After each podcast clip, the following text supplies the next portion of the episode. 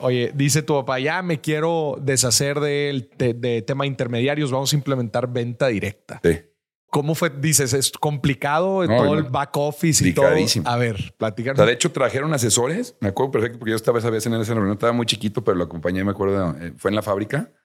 Trajeron disque al gurú del multinivel. Cabrón, la verdad no me acuerdo cómo se llamaba. Un, De un- Estados un Unidos, gringo que llegó y cobraba las perlas de la vida, pidió que fueran por él en limusina al aeropuerto. no este, manches. Y empieza a echar todo un choro de que sí, que su sistema, que es lo más chingón, la fregada. Y de repente mi papá le dice, oye, si eres tan fregón, ¿por qué no has puesto un negocio de multinivel tú, güey? Porque no he encontrado el producto adecuado. ¿Sabes qué? Muchas gracias. Lo mandó al aeropuerto de regreso. Este, pues este cabrón no sabe nada. Bienvenidos a Dimes y Billetes, un podcast de finanzas para nosotros los otros. Yo soy Maurice Dieck y juntos aprenderemos de dinero, inversiones y economía. Todo sencillito, con peras y manzanas. Prepárate, que este es el primer día de tu nueva vida financiera. 3, 2, 1. Comenzamos. Bienvenidos a otro episodio de Dimes y Billetes, señoras y señores. Alejandro Lichi, el día de hoy. ¿Cómo estás, Alejandro? Muy bien, ¿y tú? Bienvenido. Bien, también. Qué gusto tenerte aquí en No, el hombre, programa. gra- güey. gracias a ti. Gracias por la invitación. Muy contento de estar aquí. Que, que, mm, la verdad es que muy, muy interesante toda la carrera que has tenido en tu empresa, cómo la han ido escalando, cómo han ido también atacando nuevos mercados y ahora con tu participación en Shark Tank, eh, platicar también de tu faceta como inversionista. Platícanos para iniciar un poco de tu trayectoria para que la gente agarre contexto. Va, con mucho gusto. Mira, yo empecé pues, desde muy temprana edad en el, en el ámbito empresarial. Mm. Tuve la fortuna de tener pues, dos abuelos empresarios, mi padre también empresario muy reconocido y siempre fui muy pegado a ellos. Entonces, pues desde muy chiquito, yo me acuerdo, la, la vez más, me acuerdo que los sábados mi papá tenía una tienda de joyería ahí en el, en el centro, De Guadalajara. Guadalajara, en Guadalajara. Y mi hermana y yo nos salíamos a vender ahí dulces y chicles y obviamente pues todo lo que ganábamos nos íbamos y lo gastábamos ahí en puras tarugadas. Pero desde muy chiquitos, a los 4, 5 años empezábamos con eso. Y mi primer negocio, yo creo que empecé, tenía como 15, 16 años cuando empecé mi primer negocio. Fue un Mm. negocio... Es más, te voy a platicar la historia de por qué lo empecé. A ver. Y eso fue por culpa de mi papá, porque digo siempre he sido muy pegado a él y, y siempre pues, en todos los domingos nos daba nuestra lana. Si se te acababa, pues no, no volví a ver dinero hasta el siguiente domingo. Total, pues un día ya empecé en la época de la vagancia, ya no me alcanzaba. De la vagancia, ¿cuándo es? A los vagancia. 15, A los 15, 16. que ya empiezas ahí con las novias y todo el desmadre. Entonces, pues ya no me alcanzaba lo que me daba y llego un día con él. Le digo, oye, jefe, pues ya no me está alcanzando lo que me das.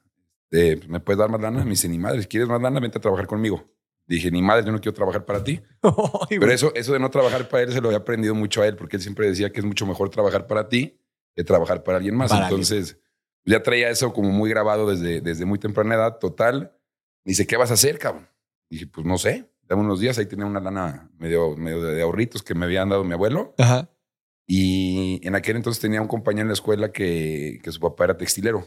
Entonces se nos ocurrió, en aquel entonces empezaban las, las, las campañas este, para elecciones locales. Pre- las, eh, Y- políticas. políticas. Entonces, en, en ¿te acuerdas? En aquel entonces, hace como, ¿qué será? Como pues, ya más de 15 años, como O sea, ya que en el 20 años. 2000 que... No, antes, a ver si en el 2002, más o menos, 2003. Este, y regalaban camisetas en todas las esquinas. Y tú Total, dices, bueno, ¿y quién pues, hace las ¿quién camisas? se las hace? Total, empezamos y, y, pues estuvo muy curioso porque mi, mi socio se dedicaba a la producción y yo a la venta. Entonces, mi gente bien chavito, llego a las casas de campaña. Oigan, pues con quién puedo hablar para, para ofrecerles mi- mis camisetas. Total, pues se nos, o sea, estaba muy chistoso porque nos veían muy chavos y decían, no, pues qué van a saber hacer ustedes camisetas.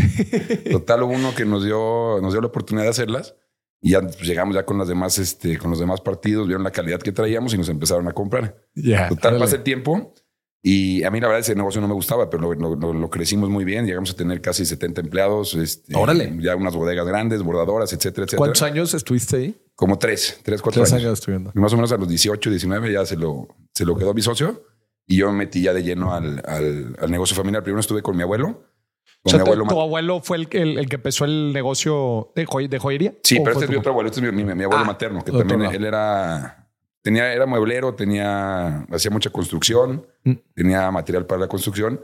Entonces yo iba a la escuela en la mañana y en la tarde me iba a, su oficina y me sentaba nada más en su escritorio en todas sus juntas y acabando cada junta me dedicaba, no sé, 20 minutos, media hora para platicarme qué, por qué le había dicho cierta cosa a tal persona. Ok. Entonces como que me explicaba mucho eso. Y ya hubo un momento donde, pues sí, mi papá me dijo, oye, pues, estás ahí con tu abuelo a toda madre, pero aquí vas a querer aquí entrar, no vas a querer entrar. Y ya de total entré de lleno ahí a, pues, al negocio familiar. Obviamente me tocó estar en, pues, en todas las áreas. Empecé en la fábrica, pues, en todos los procesos de fabricación. De ahí me pasé a un centro de distribución, desde estuve de cajero, luego estuve en, en almacén, y luego en entrega de pedidos, en servicio al, al, empresario. O sea, te pusieron en un rotativo ahí en, la empresa.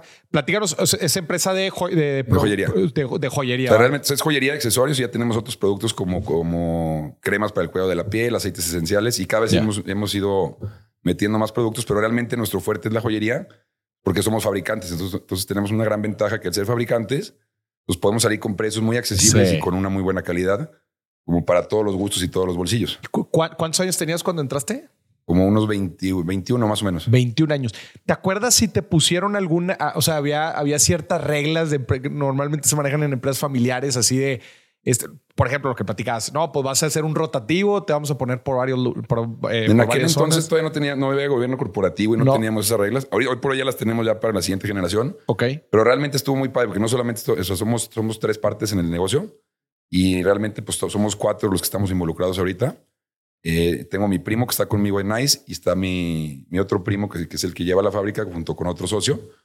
Entonces ellos llevan la parte de, de, de producción y nosotros llevamos todo lo que es Nice. Ok, pero entonces, ah, la parte de producciones son familiares, son primos. Sí, sí, sí. Son, ok, ya, ya. Y, pero la parte de distribución es. Sí, nos encargamos nosotros. Eso se encargan ustedes. O sea, son empresas hermanas, pues la fábrica, que también le fabricamos. Pues de hecho, Nice, con la fábrica llevamos ahí alrededor de, de 80 años más 80 o menos. 80 años. Y con este negocio empezó hace 27 años porque en aquel entonces, más o menos a mediados de los 90, pues pegó una crisis muy fuerte. Entonces empezaban apenas los negocios estos de multidesarrollo. Ya. Yeah. Y, y, en aquel entonces, en la devaluación, mi papá tenían un cliente, más bien pues, un cliente muy grande que no los quiero quemar, pero que compraban desde Sudamérica hasta Canadá. Ajá. Entonces, al momento de la devaluación, en vez de quisieron pagar toda la deuda, eh, todo lo que se debía de producto, lo quisieron pagar en pesos.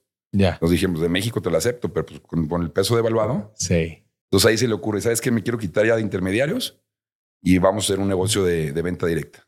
Entonces, de venta directa nació. y lo armaron entonces en el 94. En el 94. Por ahí. En el 94 empezó el proyecto y se, y se lanzó ya. hasta el 96 porque es todo un desmadre todo lo que hay que hacer atrás. Sí. Entonces, es muy complicado. Ahorita hablamos de eso, o sea, hace bien interesante, pero dos pasos para atrás. ¿Cómo fue empezar a trabajar con tu papá?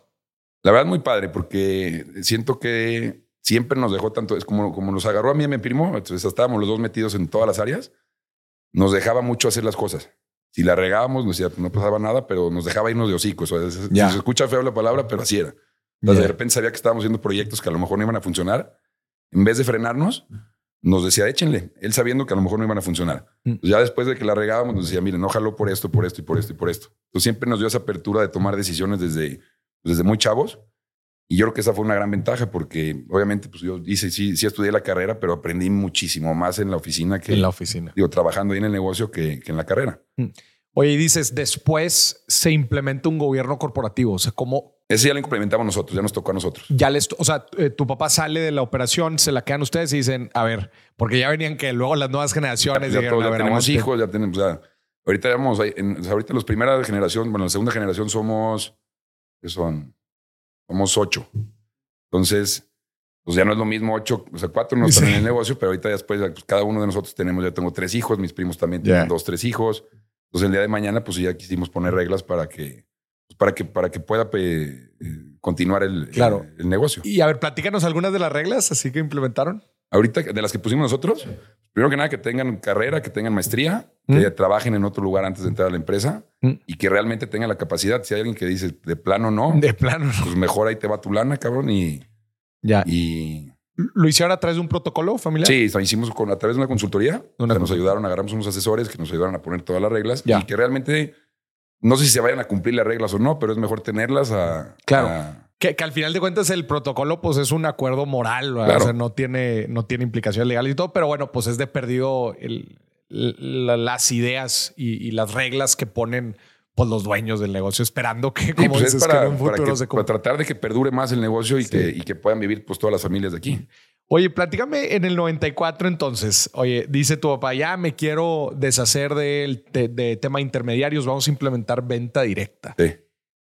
¿Cómo, cómo, ¿Cómo fue? Dices, es complicado no, todo no. el back office y todo. A ver. O sea, de hecho, trajeron asesores. Me acuerdo perfecto porque yo estaba esa vez en esa reunión, estaba muy chiquito, pero lo acompañé, me acuerdo, eh, fue en la fábrica.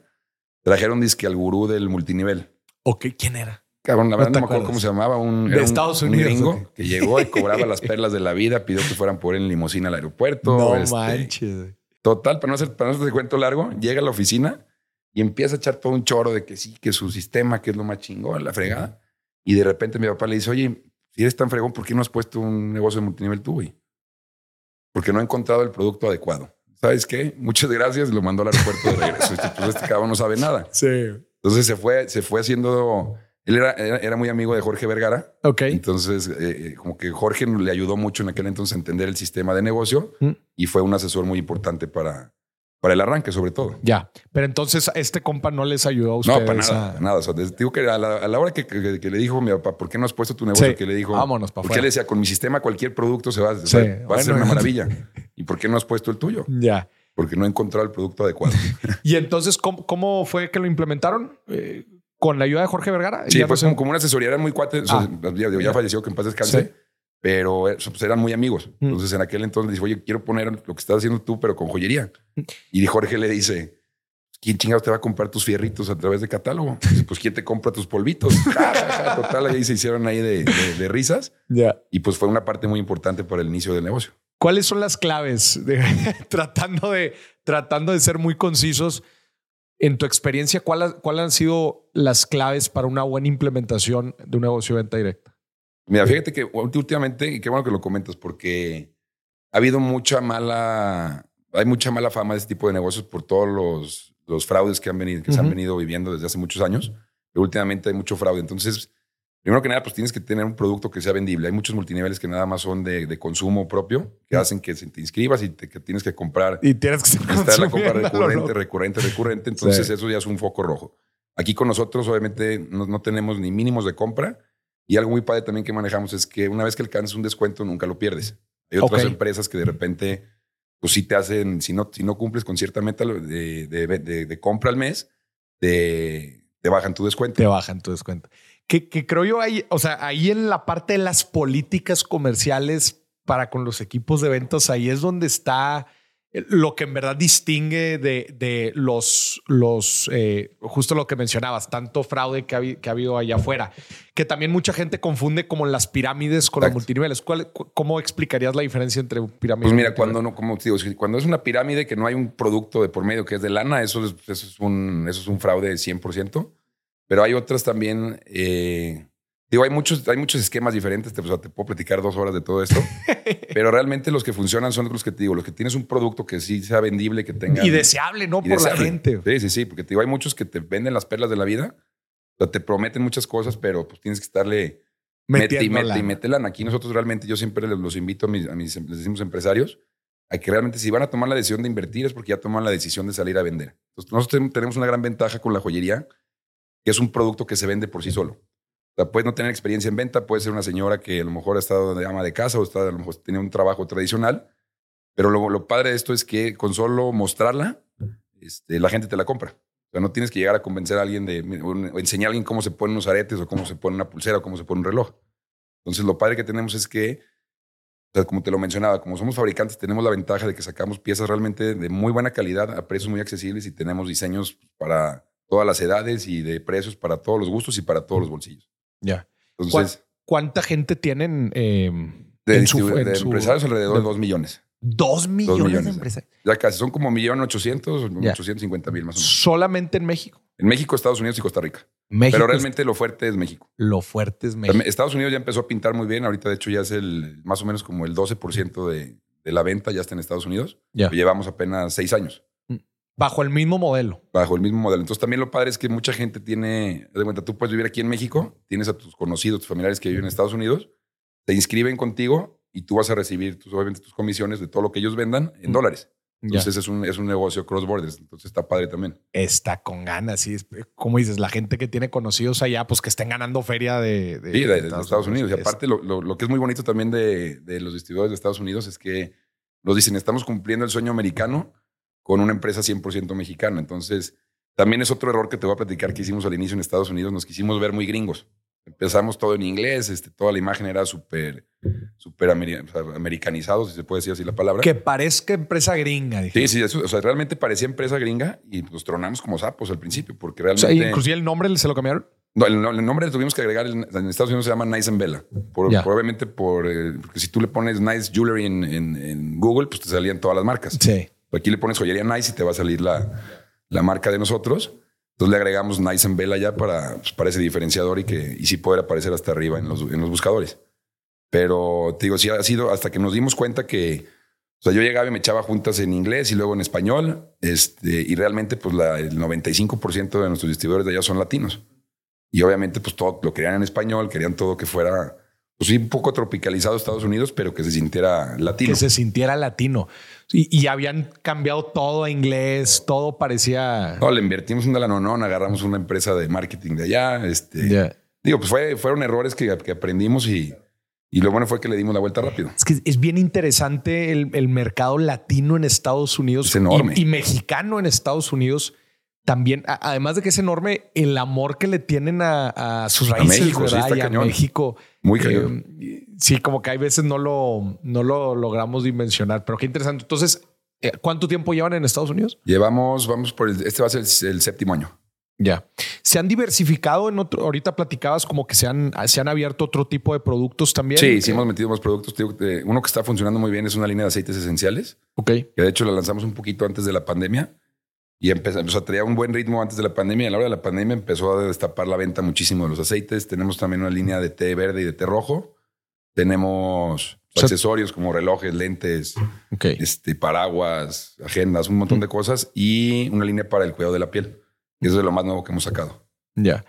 Todos los negocios se pueden abrir a venta directa. O sea, que sí negocios podrían aplicar un modelo así y qué, y qué negocios no. Pues yo creo que obviamente algún que tengan un producto que sea atractivo y que te deje, que tengas buen margen. Que tenga obviamente buen porque, porque realmente se pagan muchas, muchas comisiones. O sea, nosotros pagamos más o menos, si, si ves un, un- en el precio catálogo que te cuesta, no sé, voy a decir 100 pesos, damos de descuento el 45% y además se pagan hasta el 37% extra de, de, de comisiones hacia de arriba. comisiones. O sea, yo te, yo te invito a ti, tú invitas a otra persona, él invita a otra persona y yo voy a recibir lana de todo lo que ustedes vendan. Ya. Sin límites hacia Sin abajo. Hay, hay límites, o sea, tenemos niveles y generaciones. Entonces, en un inicio son hasta tres niveles, pero tres niveles puede haber. Está medio confuso de, de- de explicártelo así. Necesitaré como un, un- un pizarrón. pizarrón para ponerte las bolitas. Pero haz de cuenta, el- les llamamos los calificados. Tus, tus calificados son las, las personas que tienes ya el 45% de descuento. Entonces, si Ya. tú eres mi primer nivel, que ya estás al 45, y luego tienes otros cuatro abajo de ti que no están al 45, hasta que yo tenga otro. O sea, mi segundo nivel va a ser hasta que haya otro el 45. Haya otro de Entonces, pues 45 puedes en tener una red de. Hay personas que tienen en su red más de 2.000 personas. Ya. ¿Tienes algunos indicadores así de cuánta lana, por ejemplo, se están llevando en promedio los. Sí, en promedio más o menos son en cheques han de ser alrededor de 60 mil pesos mensuales, más o menos. 60 mil pesos mensuales en promedio. Eso Sí, es- no hay gente que gana arriba de, de un millón y medio de pesos mensual. mil, o sea, Ya. Tenemos una gran base de datos, a lo mejor que serán como pues, alrededor de mil personas que ganan arriba de los 500 mil pesos. Ya. Órale. ¿Y cuánto, por ejemplo, de, de antigüedad promedio de. Fíjate que es chistoso porque hay unos que tienen poquito tiempo, ¿eh? Mm, O sea, no, no, no es no en un año, pero a lo mejor hay personas que ya están en los 500 que llevan tres años.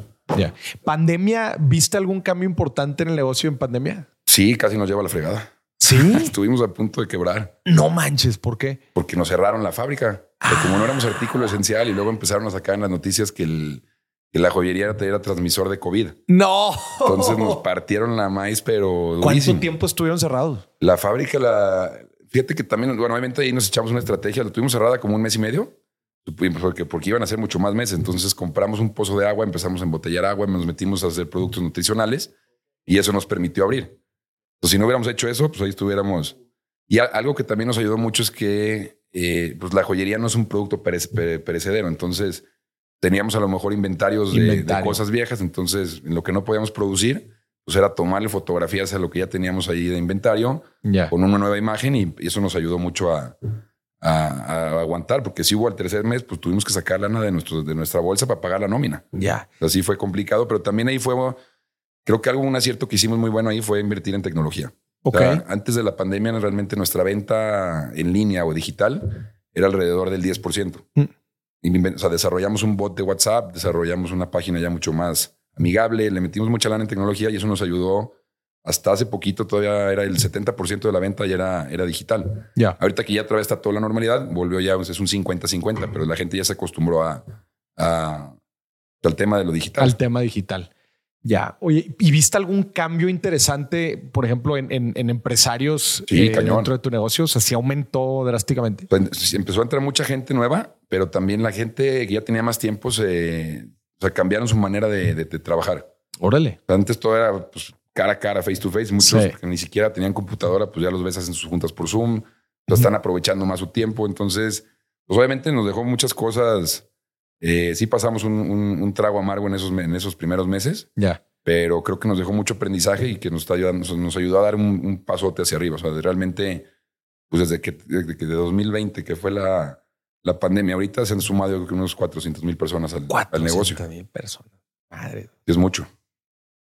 Ahorita la empresa es de operación familiar. Sí. Hay, hay, hay, sí, somos una empresa grande, pero sí, o sea, la ventaja también que tenemos es que sigue siendo familiar y las decisiones se toman muy rápido, que eso también nos ayudó mucho en la pandemia. Mm. un día era llevar el barco para acá y pues, por ahí no es, ahora vámonos para el otro lado. Ya. Entonces no hay, no hay toda esa burocracia para tomar decisiones, que también es algo muy bueno. ¿Y tu rol ahorita dentro de la empresa es? El CEO, presidente. Tú eres el CEO.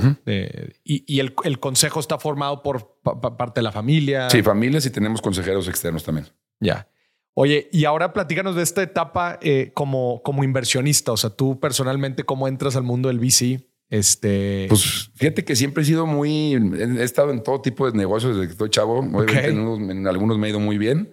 En otros he fracasado muy duro.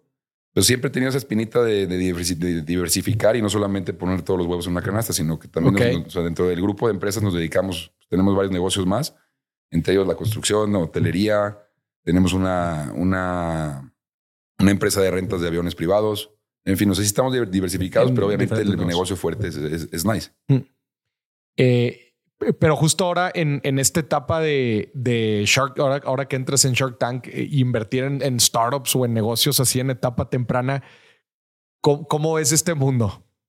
Yo me divierto mucho, la verdad. Digo, hay muchos de los otros este, aquí con los compañeros Sharks que están muy chistosos porque se la piensan mucho y eh, luego van y les dan clases ahí los emprendedores pues, cuando están empezando realmente. Entonces yo me, veo mucho como que me, me, sé poner mucho en sus zapatos y he pasado por donde están ellos. Entonces, más que fijarme, obviamente que tiene que traer un buen producto, un buen servicio, pero me fijo mucho en la persona. Ok. realmente es, mucho feeling de saber, a ver, este cuate, pues si le veo algo, a lo mejor ¿Qué, no, ¿qué ves? Pues no sé qué sea, pero como primero que sea como, que, tener esa empatía porque vas a trabajar con ellos. Claro. O sea, una vez que pase el due diligence, que ya firmaste, ya, hace, ya, ya les, les, les inviertes la lana, pues vas a, van a ser tus socios y vas a tener que tratar con ellos. Entonces, sí me ha pasado que hay negocios que llegan que los veo que están muy padres, pero de repente veo a la, persona o al cuate que está y dices, este está muy soberbio, a lo mejor cree que ya sabe todo y no va a recibir consejos, pues mejor, mejor me salgo. Mm. Entonces, sí es mucho de, ese feeling y de, de, poder, de poder identificar qué, pues, qué, qué habilidades tiene, ¿no? Ya. ¿Hay, ¿Hay ciertos tipos de negocios, giros, industrias que te gusten más que otras? Pues yo creo que le he entrado de todo, ¿eh? Sí, no, no, así uno que en específico. No. Y ahorita para empezar el grupo de empresas que me platicaste está bastante diversificado. Sí, sí, está muy diversificado.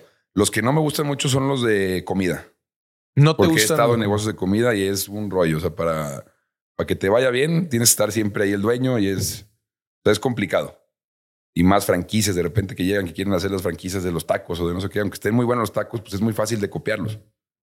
Entonces esos son los que más miedito me dan. alimentos, comida en general no, no te sí, no. O sea, pero sí le he entrado, ¿eh? De hecho, en, esta temporada, le, bueno, no, sé si te puedo decir o no, pero sí le entré a uno. En la pasada también le entré a uno porque me cayeron muy bien los, los emprendedores. Entonces también le entramos que... Digo, yo desde que, desde que llegué dije, no le voy a entrar nada de comida porque ya estoy hasta la madre. Ya, ya, he tenido dos malas experiencias con comida. Ya. Pero pues es, es parte del show. Claro.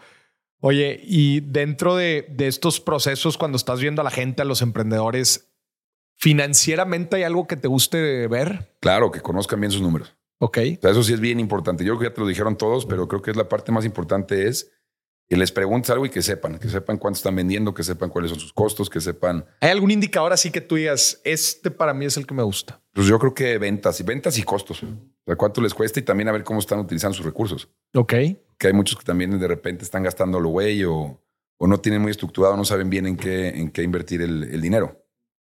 Pero sí, sobre todo me fijo en, cuáles son sus, ventas, sus márgenes y, y si es un negocio escalable.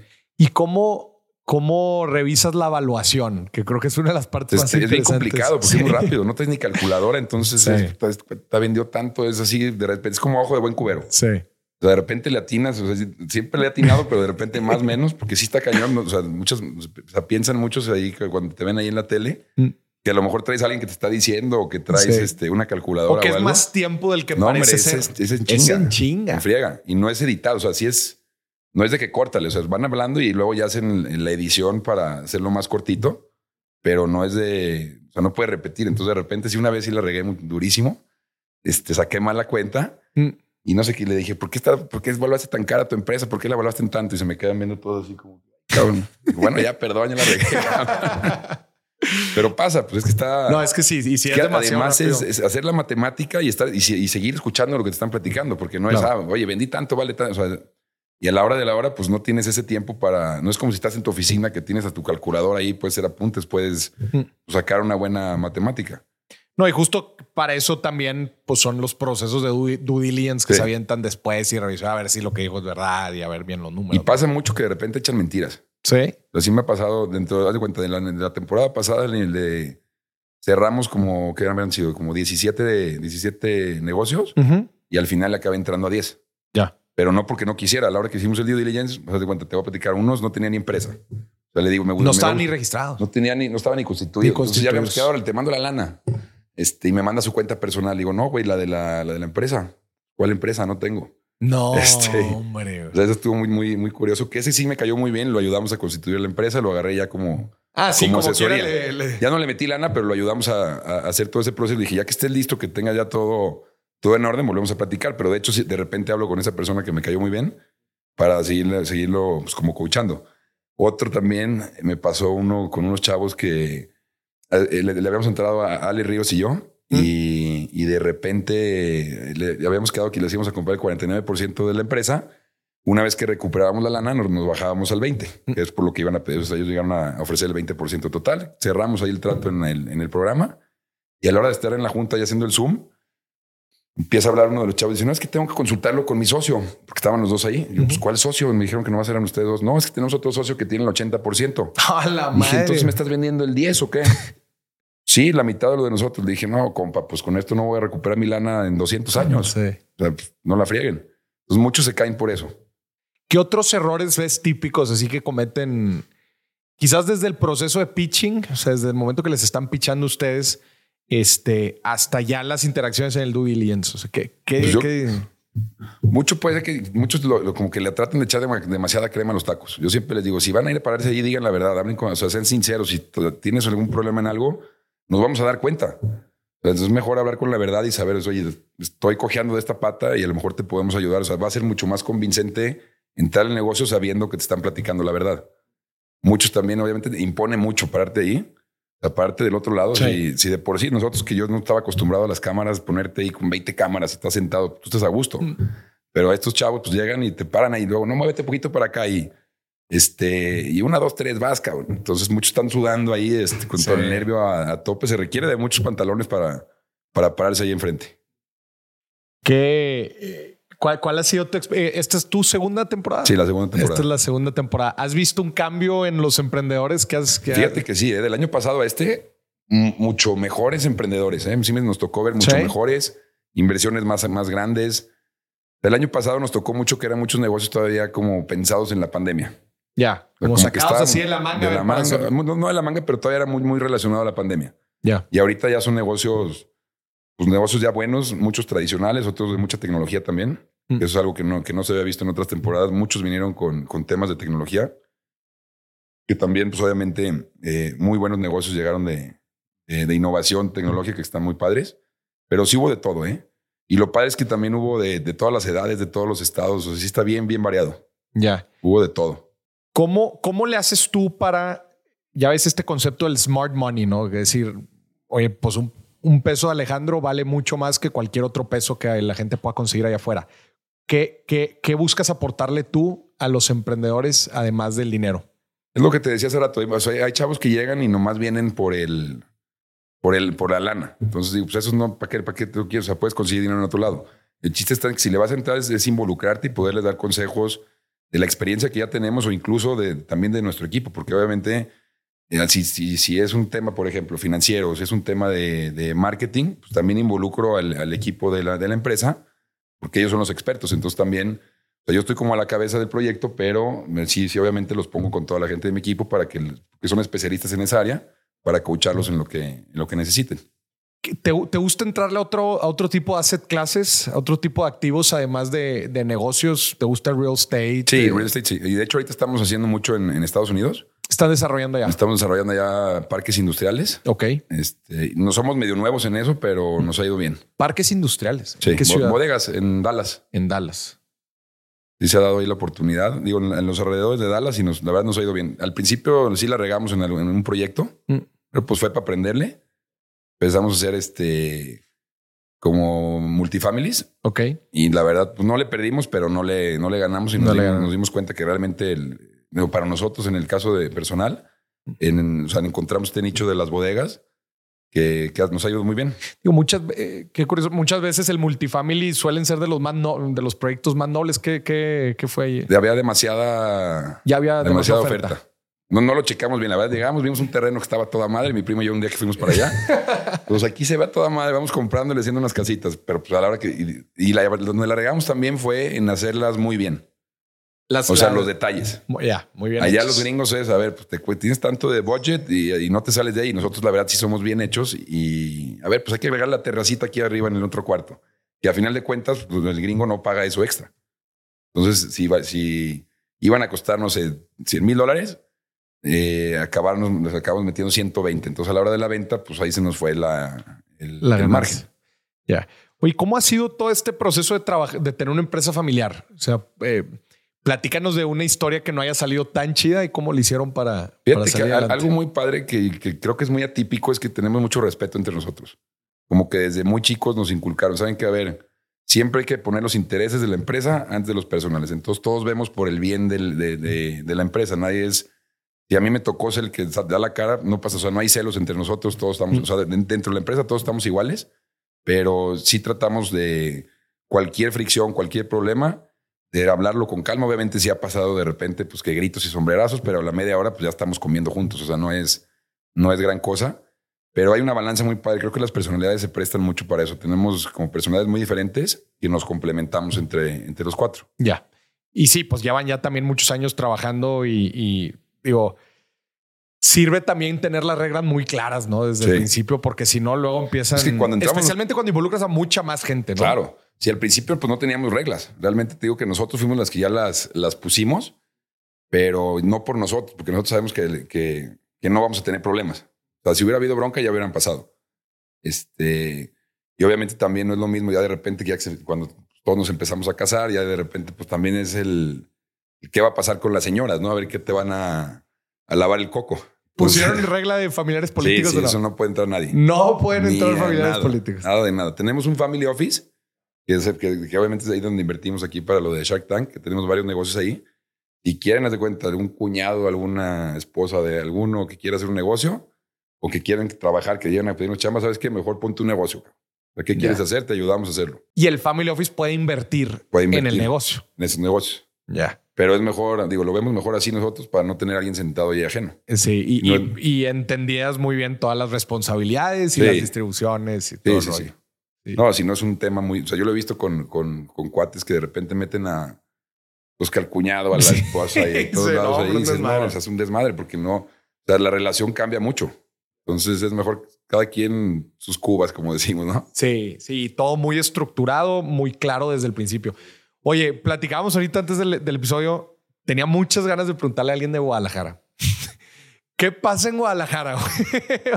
Digo, han salido varias noticias varias historias de diferentes fraudes, de, diferentes esquemas también. De hecho, aquí en, el, en Dime si tuvimos la, la, entrevista con uno de los fundadores de Cifra, que también era de Guadalajara. Sí, me dijiste. ¿Cuál es tu, cuál es tu opinión? Pues eh, yo no sé si nomás sea Guadalajara o todo el país, pero como que hay mucha gente que quiere hacer lana de la noche a la mañana y se meten a hacer esas pendejadas que a fin de cuentas pues acaban tronando.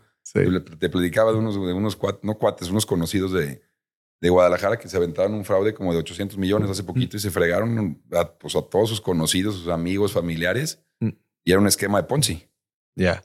pedían lana y supuestamente les daban el rendimiento del, creo que de cuánto daban, como el, no me acuerdo, pero algo como el, el 20, no me acuerdo qué pinche porcentaje daban, Pero era, era, era increíble. Era irreal. Irreal. E- Eso es lo que a mí me impacta. O sea, cómo, cómo ofreciendo ese tipo de cosas como quiera hay gente Que le entra. Que dices, le entra, Yo no entendía. A mí me llegaron varias veces, lo veía. Es más, uno de ellos jugaba, invitaron, güey. jugaba golf donde yo juego golf. No puede ser. Lo veía así y me decía, eres el único de tus amigos que no le has metido. El único. ¿Puedo decir malas Sí, palabras? o no? sí, güey. Dice, eres el único pendejo de tus amigos que no le he metido. Le dije, no, pendejos de ellos, cabrón. Esto va a tronar. Y dicho y hecho, a los meses, pues los dos se pelaron y, y se llevaron toda la lana. Ya ha habido, eh, yo le he platicado este tema varias veces con gente y hay unos que me dicen, no, pues es que es porque hay mucho efectivo. Hay veces que me dicen, no, es que se maneja mucho efectivo. Otros me dicen, no, es que hay mucho negocio informal. Como que, digo, respuestas de todo. Por eso digo, la neta no, no, no, no. Pues tengo no sé cuál, cuál sea la razón, pero sí, sí, sí ha pasado mucho, ¿eh? Y también tipo de, tipo de empresas que, que se hacen llamar como multinivel, como había una que se llamaba La Flor de la Abundancia. Hijo. No sé si la escuchaste esa. Sí, sí, como no, pero ¿a poco estaba basada en Guadalajara? Creo que sí, no sé si- Digo, había, había diferentes flores. había, mucha gente en Guadalajara que estaba muy metida ahí. Pero esas, ¿sabes? Lo voy a decir, pero espero que no me lo tomen a mal. Tú dices por lo menos por qué no me caían tan mal los flores de la aunque aunque era claramente una estafa, porque eran transparentes con ellos, de que sí, aquí, aquí es nada más de meter lana, o sea, pero eran claros, güey, o sea, eran... Pero pues no entiendo cómo la gente le mete, cabrón. Pues alguien Sí, se van a acabar fregando y te vas a acabar fregando a tus amigos Sí, porque es yo sí, le meto sí. lo mío, pero tengo que traer a otros cuatro que le metan una lana. ¿Cómo eran? Eran 10 mil pesos, ¿verdad? Algo así de 10, 20 mil, pues no me acuerdo cómo era, pero eran 10, 20 mil pesos. O sea, tú le metías eso y si traías cuatro o cinco que le metían otros 20, tú te ganabas no sé cuánta lana, pero pues Ya. el que no metía a nadie, pues ahí, ahí, pel- ahí pelaban. o sea, se pelaban con su lana. Pero como esas han, habido- han habido miles, o sea, y seguirán habiendo. Yo no- lo que no entiendo es la gente cómo no se, pues investiguen un poquito. Sí, y si- siguen cayendo una y, y habiendo tantos recursos también en, en, en ya no es como antes. Ahorita pues, con tu celular puedes averiguar todo. Pues digo que también es falta de, de, pues, de ganas de investigar a ver qué, qué le estás ganas, metiendo. eh, 100% de ganas de, de investigar. Oye, ¿qué viene para ti hacia el futuro? ¿Qué, qué proyectos interesantes? ¿Qué, ¿Cómo te ves hacia el futuro? Ahorita le estamos apostando mucho a Estados Unidos. O sea, realmente es algo que tenemos muy, muy claro, que ya vimos el, el tamaño de mercado allá es inmenso. Íbamos hace- hasta hace dos años, teníamos la idea de abrir muchos países más, que obviamente lo vamos a hacer a futuro, pero ahorita tenemos la idea, o sea, realmente de enfocarnos en Estados, En Unidos, Estados Unidos. a crecerlo realmente de a de veras. Yo le calculo que en los próximos cuatro o cinco años ya va a estar más grande el negocio de Estados Unidos que el de México. O sea, realmente sí le estamos echando ya pues, todos los kilos, obviamente también sin descuidar aquí, también aquí obviamente eh, va a la par, pero sí le estamos, le estamos echando o sea, mucha visión en Estados Unidos y obviamente ya después vendrá, que también eso ya viene a mediano plazo, que vamos a abrir ya este, Panamá, Mm. Costa Rica, Perú y, Sudamérica. Ya, qué chingón. Pues qué fregón. Eh, muchas gracias por toda la carnita, Alejandro. Mucho No, éxito también en todos los proyectos. Este, mucho éxito también en las, en los en, en las inversiones que vas a hacer en. Esas, sí, en- esas son las que hay que echarle mucho ojo. Eso sí, hay que, echar- que echarle ojo. Y uno, una última recomendación sobre finanzas que le quieres dejar a la gente. Que ahorren, que ahorren y no se endeuden a lo pendejo. Eso. Alejandro, pues muchas gracias. No, hombre, gracias a ti, un placer y muy contento de estar aquí. Muchas gracias. Al contrario, y a ti que nos estuviste viendo y escuchando, esto fue otro episodio de Dime si Billetes. Hasta la próxima.